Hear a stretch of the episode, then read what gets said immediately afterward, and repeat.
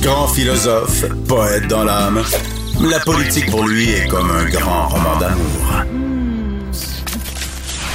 Vous écoutez Antoine Robitaille. Là-haut sur la colline. Importante motion adoptée ce matin à l'Assemblée nationale contre, d'une certaine façon, le projet de loi C-21 qui vient d'être déposé par le gouvernement fédéral au sujet des armes de poing. On en parle avec Alexandre Leduc, député de Hochelaga Maisonneuve de Québec solidaire. Bonjour. Bonjour. Donc, euh, pourquoi avoir fait adopter euh, cette motion-là? Vous en avez parlé hier, je pense, avec Geneviève Peterson, mais là, ça y est, la motion est adoptée. Qu'est-ce que ça change? Ben, on va envoyer un message très clair euh, au gouvernement fédéral qui fait fausse route là, en pensant de, de transférer, de déléguer le pouvoir d'interdire les armes de poing aux municipalités. C'est une mauvaise solution. À peu près tout le monde est d'accord avec cette analyse-là. Les villes n'en veulent pas. Vous avez entendu la mairesse Plante la semaine dernière. Oui. Euh, D'autres villes canadiennes se sont prononcées contre ce plan du gouvernement fédéral qui, en quelque sorte, veut se laver les mains de, de cet enjeu-là, probablement parce qu'il subit une pression du lobby, du lobby pro-armes, peut-être un peu plus dans les provinces de l'Ouest. Alors, en, en, déléguant ça aux, municipalités, il espère, euh, dans le fond, ne pas trop avoir à, s'occuper de ça pour la suite, mais il y a quelque chose d'assez illogique là, de dire qu'une municipalité, par municipalité, on va adopter des règlements pour encadrer ou interdire les armes de poing.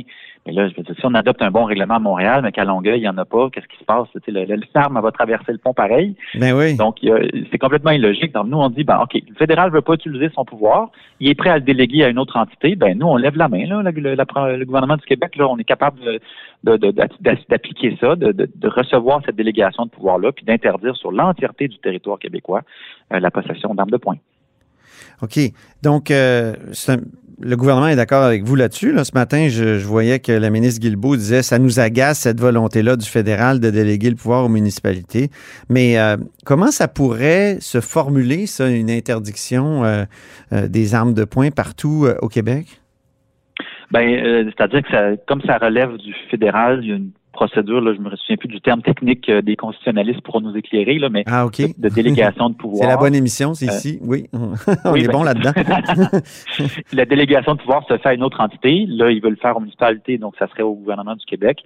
Et tout simplement, ils pourraient interdire la, la possession, le transport, etc. Il y a toutes sortes de formulations qui peuvent être utilisées de par voie, notamment réglementaire, pour que l'arme de poing puisse complètement être interdite sur, euh, sur un territoire donné.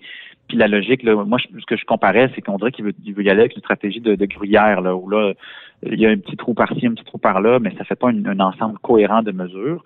Puis, ben, ben coup, dans le gouvernement du Québec, je pense qu'on a mm-hmm. la possibilité de le faire, l'intention de le faire. Moi, je je, pensais à cette motion-là en début de semaine. J'espérais vraiment que la CAQ embarque. On sait qu'ils s'inscrivent dans une logique nationaliste. Mm-hmm. euh, on ne savait pas trop où les autres partis logeraient. Finalement, les libéraux euh, aussi l'ont appuyé. Donc là, on a un consensus là, de l'Assemblée nationale on imagine que les, différents partis d'opposition de, de, la Chambre des communes vont s'en saisir, le Bloc, l'NPD, le conservateur aussi, peut-être, quoi qu'ils sont peut-être plus sensibles au lobby des, armes de Sûrement, oui. Ça leur appartient, mais en tout cas, euh, au Bloc ou NPD, probablement, ils vont regarder ça et dire, ben, OK, il y a un consensus très clair à l'Assemblée nationale que c'est pas une bonne stratégie, la délégation aux villes, mais qui sont intéressés au gouvernement du Québec à, l'exercer ce pouvoir-là. Alors peut-être qu'il y aura des amendements qui pourraient être faits au projet de loi. Mais c'est bien beau d'interdire, mais il semble y avoir une nouvelle euh, réalité en matière de commerce d'armes. Je pense que c'est un peu la même réalité auquel sont confrontées nos industries culturelles. Je m'explique. Il semble y avoir des, Netflix ou des marchés good food de, des armes. On peut s'en faire livrer euh, donc euh, en pièces détachées. On peut aussi en imprimer avec des imprimantes 3D. Alors, on a beau interdire, mais est-ce que c'est pas plus facile que jamais de se procurer ce type d'armes-là aujourd'hui? Puis comment on peut contrer ça? Vous posez une excellente question, puis moi, je ne suis pas en train de vous dire que la, proposition qu'on met sur la table va tout régler. Hein. personne n'a la solution magique et unique. Le plan d'action sur la question des, armes de poing à Montréal et autres villes, c'est un truc multifacette. Il y a, l'enjeu des armes qui peuvent être volées ou revendues sur le marché noir, qui étaient légales à la base, mais qui ne deviennent plus. Et là, cette interdiction de possession d'armes de, poing peut venir euh, avoir son impact. Mais il y a plein d'autres facettes. Vous nommez les imprimantes 3D qui commencent à, poindre le bout du nez dans cette industrie-là. Ben ça, il faut se creuser les méninges. On n'a pas toutes les solutions. Il faut euh, mm. un, corps de police spécialisé. La ville de Montréal vient d'en faire un avec l'ATLA la semaine dernière. Euh, il faut un meilleur contrôle des frontières. Le, gouvernement fédéral dit agir avec son projet de loi pour donner plus de pouvoir aux gardes frontières pour bien contrôler ce qui rentre dans le pays en, en termes de colis, par exemple. Euh, il faut des, forces policières qui ont des moyens d'agir à ce niveau-là. Donc, puis aussi, il y a la question sociale qui je veux vraiment pas oublier. Là. À la base, il faut s'assurer que les, les, jeunes, entre autres, dans nos quartiers de Montréal et autres, ne soient pas intéressés à vouloir posséder une arme à feu. Mm-hmm. Que la culture change alentour de ça. Et pour ça, il faut des programmes, euh, des programmes sociaux, des centres communautaires. Il faut qu'on leur offre une alternative. On, leur offre quelque chose de plus intéressant, de plus stimulant.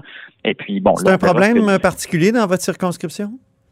Ben, ça l'a été une autre époque, hein, on se rappelle du, jeune qui était mort par euh, à cause de la guerre des moteurs. oui. C'était une bombe artisanale, c'était pas une arme de poing, mais quand même, on comprend qu'il y avait un certain parallèle. Donc, il y, a, un historique, un ressenti, je dirais, dans, mon quartier de Schlager Maisonneuve, mais ce que j'en comprends, c'est que les armes à feu, ça c'est pas trop dans notre territoire pour l'instant. En tout cas, c'est un petit peu plus dans les quartiers de, l'Est, un peu plus à l'Est de Montréal.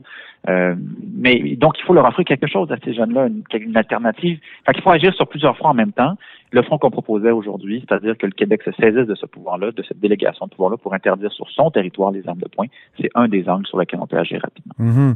Je suis curieux de vous entendre sur un autre sujet, le droit du travail maintenant, parce que le principe du projet de loi 59, qui est un projet de loi complexe qui réforme la CNESST, euh, donc toutes les questions euh, liées à la sécurité euh, au travail, a été adopté.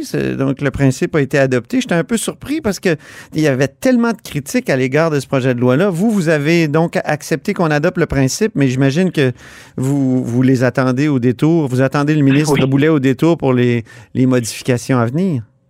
Vous avez entièrement raison. Euh, d'un point de vue technique, on s'est abstenu sur le principe là, en début de semaine euh, sur l'adoption. Ah, vous êtes abstenu, OK. Oui, ben, tu sais, l'adoption de principe, c'est une procédure assez, euh, à la limite, quasiment banale. Le vrai vote, c'est vraiment à la fin comme comme euh, comme vous le savez bien. Cela dit, euh, on voulait quand même envoyer un message. Le, ministre, dans son discours à l'adoption de principe, a annoncé des amendements.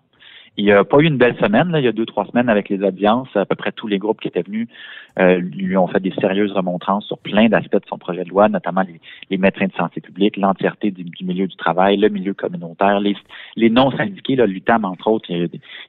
C'est bien fait, euh, c'est bien fait vers le notre ami euh, Jean Boulet. Alors là, il n'y a pas le choix de réagir. Il dans son discours, là, il a annoncé qu'il allait réviser tout le volet prévention, là, qui s'appelle la LSST, la loi de la santé et sécurité au travail, il, faut qu'il couvre tout le monde. Parce qu'avant, le volet prévention, c'était à peine, je pense, 15 ou 20% des salariés du Québec qui étaient couverts par ça, par tous les mécanismes de prévention. Tu un comité de santé et sécurité, il y a un représentant des rencontres, etc. Euh, c'était juste les, industries plus classiques, les mines, les pétrolières, etc. des, jobs de gars, entre parenthèses. Et là, lui, il avait le défi de, de, devoir couvrir tout le monde, ce qui aurait dû être fait là, dans les années 80, mais bon, ça n'a jamais été fait. Là, il couvre tout le monde, mais il, introduit une notion de niveau de risque. Là, là ça dépend, tu peux être un niveau de risque faible, moyen ah. ou élevé. OK. Et là, les secteurs de l'éducation ou de la santé, par exemple, étaient niveau faible. Alors, il faut s'imaginer que ça n'a pas très bien passé, uh-huh. surtout en temps de pandémie. Ouais. Euh, et son, son système tenait pas la route. Là. Euh, c'était pas très bien attaché, là, son niveau de risque. Alors, il s'est fait complètement démolir. Et puis là, il, l'a reconnu, puis il est en train de travailler une nouvelle version de, de, de, de, de cet aspect-là de est-ce prévention. Que, est-ce que vous admettez quand même que ça prend du courage pour s'attaquer à ça? J'ai, tellement vu de ministre du Travail dire oui, oui, il ah va falloir un jour qu'on qu'on touche à ça. Mais là, M. Boulet, lui, il plonge puis il propose quelque chose. Ça fait 15 ans, moi, que je suis l'Assemblée nationale, puis j'en ai vu plein qui, qui hésitaient parce que c'est une boîte de Pandore. Vous avez entièrement raison c'est comment comment satisfaire à la fois la partie syndicale, la partie patronale, la partie communautaire. C'est ça. C'est euh, c'est pas c'est pas simple. Cela dit, il y a des compromis qui peuvent être faits parfois, mais là, la, la, la, facture était trop salée là, pour la partie des travailleurs et des travailleuses. On les on les couvrait pas tout à fait pour le, volet de prévention, puis il y avait des reculs complètement inacceptables sur le volet indemnisation. Là, une fois que vous êtes blessé puis que vous devez vous faire euh, donner des indemnités ou avoir une stratégie de réhabilitation, toute la logique du médecin traitant était évacuée. Donc, la personne qui est le médecin qui vous accompagne, qui vous connaît, qui vous fait son diagnostic, on remettait ça en question. On, est, on revenait un peu à ce qu'on appelle la médecine, le médecin de l'employeur. Euh, notamment sur le programme de médecins euh, de, de, de, de, retraite préventif de femmes enceintes. Euh, donc, il y avait des reculs assez majeurs en matière d'indemnisation. Puis là, là-dessus, il va falloir qu'ils bougent aussi parce que ça, je veux dire, c'est bien beau avoir un gain en matière de, de, prévention. Donc, plus de personnes peuvent être peuvent avoir plus d'outils pour prévenir les lésions, mais si si c'est au prix de recul incroyable en matière d'indemnisation, une fois que vous êtes blessé, ben finalement, on n'est pas sûr d'avoir gagné au change pour les travailleurs et travailleuses du Québec. Très bien. Merci beaucoup, Alexandre Leduc. Plaisir. À la prochaine. Député de Schlager Maisonneuve de Québec solidaire. Et vous êtes à l'écoute de là-haut sur la colline.